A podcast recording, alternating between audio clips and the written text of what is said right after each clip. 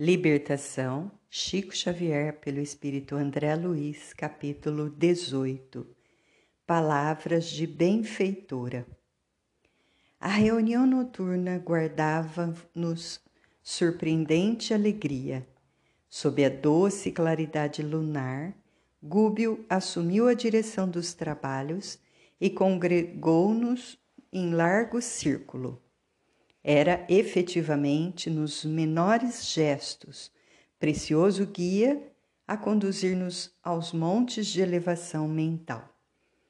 Recomendou-nos o esquecimento dos velhos erros e aconselhou-nos a atitude interior de sublimada esperança, emoldurada em otimismo renovador, a fim de que as nossas energias mais nobres fossem ali exteriorizadas esclareceu que um caso de socorro, quando orientado nos princípios evangélicos, qual sucedia no problema de Margarida, é sempre suscetível de comunicar alívio e iluminação a muita gente, elucidando ainda que ali nos encontrávamos para receber a bênção do plano superior. Mas, para isso, tornava-se imperioso guardar inequívoca posição de superioridade moral, porque o pensamento, em reunião qual aquela, punha em jogo forças individuais de suma importância no êxito ou no fracasso do tentame. De todas as fisionomias transbordavam o contentamento e a confiança quando nosso orientador, erguendo a voz no cenáculo de fraternidade, rogou humilde e comovente: Senhor Jesus, digna-te abençoar-nos, discípulos teus, sequiosos das águas vivas do Reino Celeste. Aqui nos congregamos, aprendizes de boa vontade, à espera de tuas santificadas determinações. Sabemos que nunca nos impedistes o acesso aos celeiros da graça divina e não ignoramos que a tua luz, quanto a do sol, cai sobre santos e pecadores, justos e injustos. Mas nós, Senhor, nos achamos atrofiados pela própria imprevidência. Temos o peito ressecado pelo egoísmo e os pés congelados na indiferença, desconhecendo o próprio rumo. Todavia, Mestre, mais que a surdez que nos toma os ouvidos e mais que a cegueira que nos absorve o olhar, padecemos, por desditosa nossa, de extrema petrificação na vaidade e no orgulho que, através de muitos séculos, elegemos por nossos condutores nos despinhadeiros da sombra e da morte, mas confiamos em Ti, cuja influência santificante regenera e salva sempre. Poderoso amigo, Tu que abres o seio da terra pela vontade do Supremo Pai, usando a lava comburente, liberta-nos o espírito dos velhos cárceres do eu, ainda que para isso sejamos compelidos a passar pelo vulcão do sofrimento. Não nos relegues aos precipícios do passado. Descerra-nos o futuro e inclina-nos a alma à atmosfera da bondade e da renúncia. Dentro da extensa noite que improvisamos para nós, pelo abuso dos benefícios que nos emprestaste, possuímos tão somente a lanterna bruxuleante da boa vontade, que a ventania das paixões pode apagar de um momento para o outro. Ó Senhor, livra-nos do mal que amontoamos no santuário de nossa própria alma.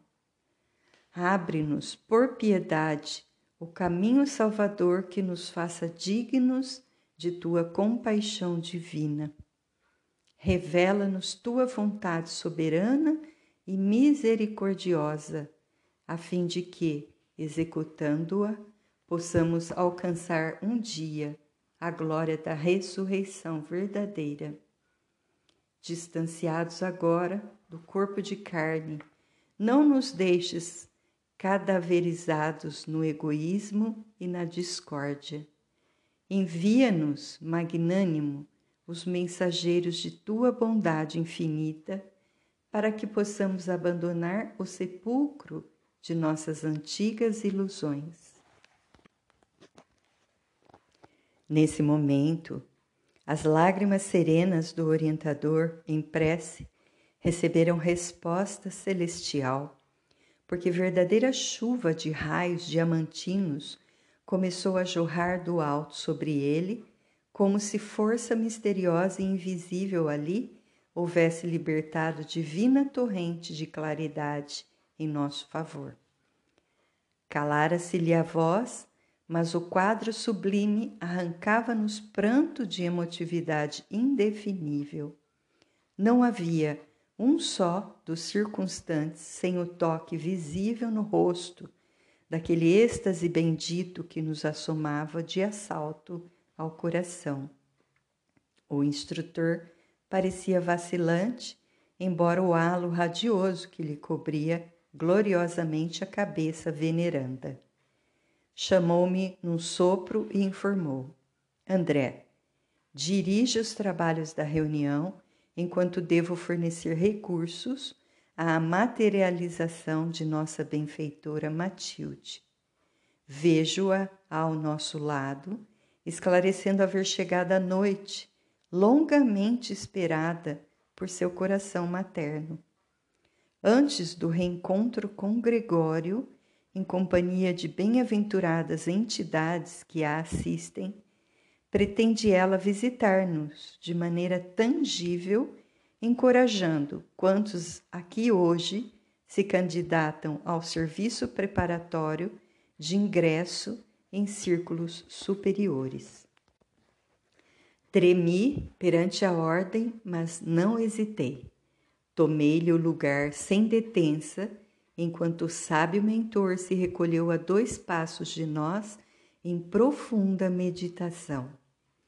Reparamos em silêncio que luz brilhante e doce passou a se lhe irradiar do peito, do semblante e das mãos, em ondas sucessivas, semelhando-se à matéria estelar, tenuíssima, porque as irradiações pairavam em torno, como que formando singulares paradas nos movimentos que lhe eram característicos. Em breves instantes, aquela massa suave e luminescente adquiria contornos definidos dando-nos a ideia de que manipuladores invisíveis lhe infundiam plena vida humana. Mais alguns instantes, e Matilde surgiu diante de nós, venerável e bela. O fenômeno da materialização de uma entidade sublimada ali se fizera prodigioso aos nossos olhos, em processo quase análogo ao que se verifica nos círculos carnais. Ante a benfeitora, diversas mulheres presentes prosternaram-se, dominadas de incoercível emoção, atitude natural que não nos surpreendeu, porque efetivamente nos sentíamos em contato direto com um anjo glorioso em forma de mulher. A abnegada protetora endereçou à Assembleia um gesto de bênção e falou em voz pausada e emocionante, depois de ligeira saudação.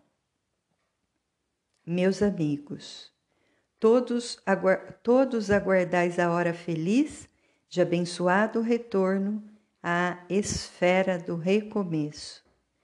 Entretanto, a dádiva do vaso de carne é inapreciável bênção divina. Não busqueis a reencarnação tão somente pela ânsia de ouvido nos sonhos do mundo que as tentações do campo inferior podem transformar em pesadelo. A vida que conhecemos até agora é contínuo processo de aperfeiçoamento. Não basta desejar. É imprescindível orientar o desejo na direção do bem infinito. Fez ligeira pausa e, talvez respondendo à arguição mental de muitos, prosseguiu. Não julguei seja eu excepcional emissária do reino de luz. Sou humilde servidora, sem outro crédito, perante o eterno doador que não seja o da boa vontade. Meus pés jazem ainda marcados pelo pretérito obscuro e meu coração ainda guarda cicatrizes recentes e profundas de experiências amargosas que os dias incessantes até agora não conseguiram apagar. Não me confiras, portanto, nomes e títulos que não possuo. Sou simplesmente vossa irmã de luta interessada em acordar-vos para a sublimidade do futuro. Nosso coração é um templo que o Senhor edificou, a fim de habitar conosco para sempre. Gloriosas sementes de divindade esperam-nos a harmonia e o ajustamento interiores para desabrocharem dentro de nós mesmos, arrebatando-nos às esferas resplandecentes. A aquisição das virtudes iluminativas, no entanto, não constitui serviço instantâneo da alma, suscetível de efetuar-se de momento para outro. Somos, cada qual de nós, um imã de elevada potência ou um centro de vida inteligente atraindo forças que se harmonizam com as nossas e delas constituindo nosso domicílio espiritual. A criatura encarnada ou desencarnada, onde estiver, respira entre os raios de vida superior ou inferior que emite ao redor dos próprios passos, tal qual a aranha que se confunde nos fios escuros que produz, ou da andorinha que corta os altos céus com as próprias asas. Todos nós exteriorizamos energias com as quais nos revestimos e que nos definem muito mais que as palavras. De que vos valeria o retorno à oficina da carne, sem conhecimento das obrigações que nos competem ante a justiça divina? Que nos adiantaria o temporário esquecimento do passado sem nos integrarmos na responsabilidade, a maior força capaz de nos socorrer nos círculos de matéria densa e que se traduz em tendência nobre a persistir conosco? A volta à vestimenta física é uma bênção que poderemos conseguir à custa de generosas intercessões quando, quando nos faleçam méritos para obtê-la, no instante oportuno, por nós mesmos tanto quanto é possível conseguir trabalho digno na esfera da crosta, movimentando amigos que nos conduzam aos objetivos disputados. No entanto, qual ocorre a muitos encarnados que se localizam em respeitáveis quadros de serviço, tão só para usarem direitos que nada fizeram por merecê-los, com o flagrante abuso das leis que nos regem as ações, muitas almas procuram o santuário da carne, formulando precipitadas promessas e nele penetram, agravando os próprios débitos.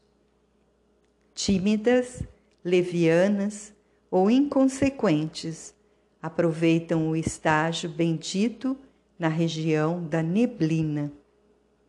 Nota do autor espiritual: região da neblina é também sinônimo de esfera carnal. Para repetirem as mesmas faltas de outra época, com absoluta perda do tempo que é patrimônio do Senhor. Nesse momento, dentro de breve intervalo que imprimiu a alocução edificante e piedosa, Matilde estendeu-nos as mãos que despendiam raios de intensa luz e exclamou maternal: Rogais o regresso à sombra protetora da carne, no propósito de desfazer os sinais desagradáveis que vos marcam a veste espiritual.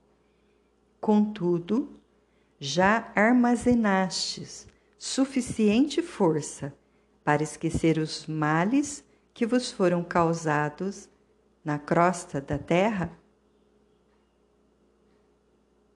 Reconheceis os vossos erros a ponto de aceitar a necessária retificação? Fortalecestes o ânimo a fim de examinar as necessidades que vos são peculiares, sem aflições alucinatórias? Aprendestes a servir com o Cordeiro Divino até o sacrifício pessoal na cruz da incompreensão humana, anulando na própria alma as zonas viciadas de sintonia com os poderes da treva, das trevas. Já auxiliastes os companheiros de caminho evolutivo e salvador com a intensidade e a eficiência que vos justifiquem a rogativa de colaboração intercessora? Que boas obras já efetuastes a fim de rogardes novos recursos do céu? Com quem contais para vencer nas experiências por vindouras? Acreditais porventura que o lavrador recolherá sem plantar? Armazenastes bastante serenidade e entendimento no coração de modo a não vos intoxicardes amanhã no plano físico, sob o bombardeio sutil dos raios pardos da cólera, da inveja ou do ciúme nefasto? Permaneceis convencidos de que ninguém se aquecerá ao sol divino sem abrir o próprio coração às correntes da luz eterna? Ignorais acaso que é preciso igualmente trabalhar para que se mereça a bênção de um templo carnal na terra? Que amigos beneficiastes para pedir-lhes a ternura e o sacrifício da paternidade e da maternidade no mundo em vosso favor? Não vos iludais. Somente as criaturas primitivas nos círculos selvagens da natureza, conhecem por agora a semi-inconsciência do viver, por se abeirarem ainda nos reinos inferiores. Recebam a reencarnação quase ao jeito dos irracionais. Recebem a reencarnação quase ao jeito dos irracionais que aperfeiçoam instintos para ingressarem mais tarde no santuário da razão. Para nós, porém, senhores de vigorosa inteligência, que já respiramos em centenas de formas diversas e que já atravessamos vários climas evolutivos, ofendendo e sendo ofendidos, amando e odiando, acertando e errando, resgatando débitos e contraindo-os. A vida não pode resumir-se a mero sonho, como se a reencarnação constituísse simples processo de anestesia da alma. É indispensável, pois, que nos refaçamos, aprimorando o tom vibratório de nossa consciência, alargando-a para o bem supremo e iluminando-a à claridade renovadora do Divino Mestre. A mente humana, a mente humana honrando os patrimônios celestiais que lhe foram conferidos, não poderá vegetar à afeição do arbusto enfesado que nada produz de útil na economia do orbe, nem deve imitar o irracional, que se localiza na retaguarda da inteligência incompleta. Uma existência entre homens por mais humilde para nós outros, é acontecimento importante demais para que o apreciemos sem maior consideração. Todavia, sem abraçar a noção de responsabilidade individual que nos deve marcar o esforço de santificação, qualquer empresa dessa ordem é arriscada porque em nosso aprendizado intensivo, na recapitulação, cada espírito segue sozinho no círculo dos próprios pensamentos, sem que os companheiros de jornada, com raríssimas exceções, lhe conheçam as esperanças mais nobres e lhe partilhem as aspirações dignificadoras. Cada criatura encarnada permanece só no reino de si mesma e faz-se indispensável muita fé e suficiente coragem para marcharmos vitoriosamente sob o invisível madeiro redentor que nos aperfeiçoa a vida até o Calvário da Suprema Ressurreição. Nesse instante, Matilde fez mais longa pausa na alocução com que nos enriquecia aquela hora de sabedoria e luz e acercou-se de Gúbio, prostrado e palidíssimo. Afagou-o bondosa com palavras de agradecimento e, em seguida, como se desejasse quebrar a feição de solenidade que a sua presença nos imprimira à reunião, dirigiu-se com acento carinhoso aos ouvintes, rogando-lhes que se pronunciassem acerca dos projetos acalentados para o futuro. Vozes de gratidão elevaram-se comovidas. Um cavalheiro de olhos fulgurantes destacou-se e foi claro na consulta. Grande benfeitora, disse gravemente, fui duplamente homicida na derradeira romagem terrestre. Respirei muitos anos no corpo carnal como se fora a pessoa mais tranquila do mundo, não obstante trazer a consciência tisnada de remorso e as mãos enodoadas de sangue humano. Ludibriei quantos me cercavam com a máscara da hipocrisia, atravessando os umbrais do túmulo, atormentado de acerbas reminiscências, supus que tremendas acusações me esperariam. Semelhante expectativa ali, aliviava-me de algum modo, porque o criminoso perseguido pelo remorso encontra verdadeiro socorro nas humilhações que o espezinha, espezinham. Contudo, não encontrei senão o desprezo com aviltamento de mim próprio. Minhas vítimas distanciaram-se de mim, desculparam-me e esqueceram-me. Vejo-me, todavia, acicatado por forças punitivas que nunca poderei descrever com as minúcias desejáveis. Há um tribunal invisível em minha consciência e, debalde, procuro fugir aos sítios em que menoscabei as obrigações de respeito ao próximo. Abafando os soluços, rematou comoventemente.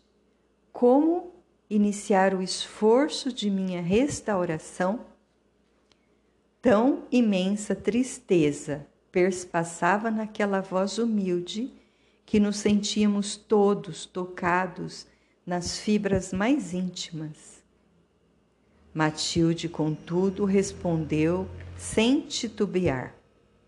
Outros irmãos, não longe de nós, suportando a carga das mesmas culpas, peregrinam, desditosos entre o pesadelo e a aflição inomináveis. Abre teu coração para eles. Começarás ajudando-os a enxergar a senda regenerativa, alimentando-os com esperanças e ideais novos e atraindo-os ao trabalho de sublimação pelo esforço na constante aplicação do bem. Sofrer-lhe-ás as injúrias, os remoques, as incompreensões, mas descobrirás um meio de ampará-los com eficiência e brandura. Depois de semelhante sementeira, principiarás a recolher as bênçãos de paz e de luz. Por enquanto, o Espírito que ensina com amor, embora delituoso e imperfeito, acaba aprendendo as mais difíceis lições da responsabilidade que adquire transmitindo a outros revelações salvadoras que lhe não pertencem.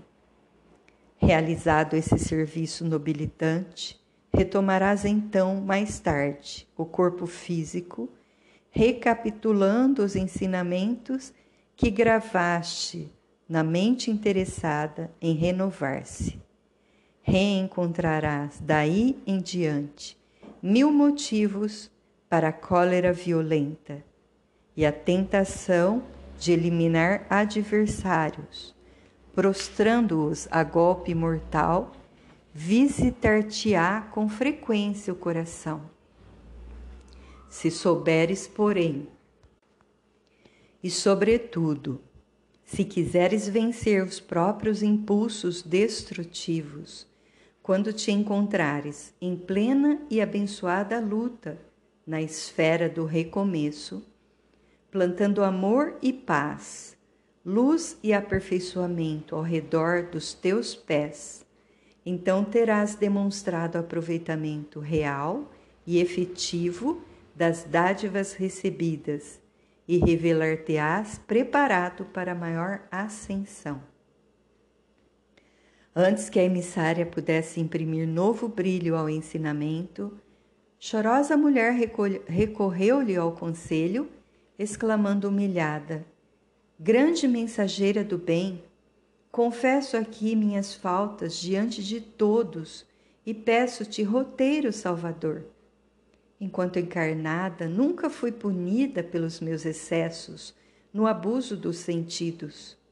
Possuí um lar que não honrei, um esposo que depressa esqueci e filhos que afastei deliberadamente do meu convívio para gozar à saciedade os prazeres que a mocidade me oferecia. Meu transviamento moral não foi conhecido na comunidade em que vivi, mas a morte apodreceu a máscara que me ocultava aos alheios olhos e passei a experimentar horrível pavor de mim mesma que farei por retornar à paz? Como traduzir o arrependimento que me enche a alma de infinita amargura? Matilde fitou-a compungidamente e observou. Milhares de seres, despojados da roupagem fisiológica, estertoram em zona próxima, sob o guante cruel das paixões a que se algemaram invigilantes. Poderás encetar o reajustamento de tuas energias, dedicando-te, nos círculos próximos, ao levantamento dos sofredores de boa vontade. Com esquecimento de ti mesmo, arrebatarás muitos espíritos cadaverizados no abuso aos pântanos de dor em que se debatem. Plantarás na mente deles novos princípios e novas luzes, consolando-os e transformando-os a caminho da harmonia divina, reconquistando por tua vez o direito de regresso ao campo bendito da carne. Reconduzida então à abençoada escola terrestre, receberás, talvez, a prova terrível da beleza física, a fim de que o contato com as tentações da própria natureza inferior te retempere o aço do caráter, se conseguires manter fidelidade suprema ao amor santificante esta é a lei, minha filha. Para que nos reergamos com segurança depois da queda ao precipício, é imprescindível auxiliar quantos se projetaram nele, consolidando ante as dores alheias a noção da responsabilidade que nos deve presidir às ações por vindouras, de modo que a reencarnação não se converta em novo mergulho no egoísmo. O único recurso de fugirmos definitivamente ao mal é o apoio constante no bem infinito. A benfeitora imprimiu ligeira interrupção ao verbo generoso, espraiou o olhar na assembleia que a ouvia expectante e concluiu: e que nenhum de nós admita o acesso fácil aos tesouros eternos, tão só porque atualmente nos vejamos libertos das cadeias beneméritas do corpo de carne.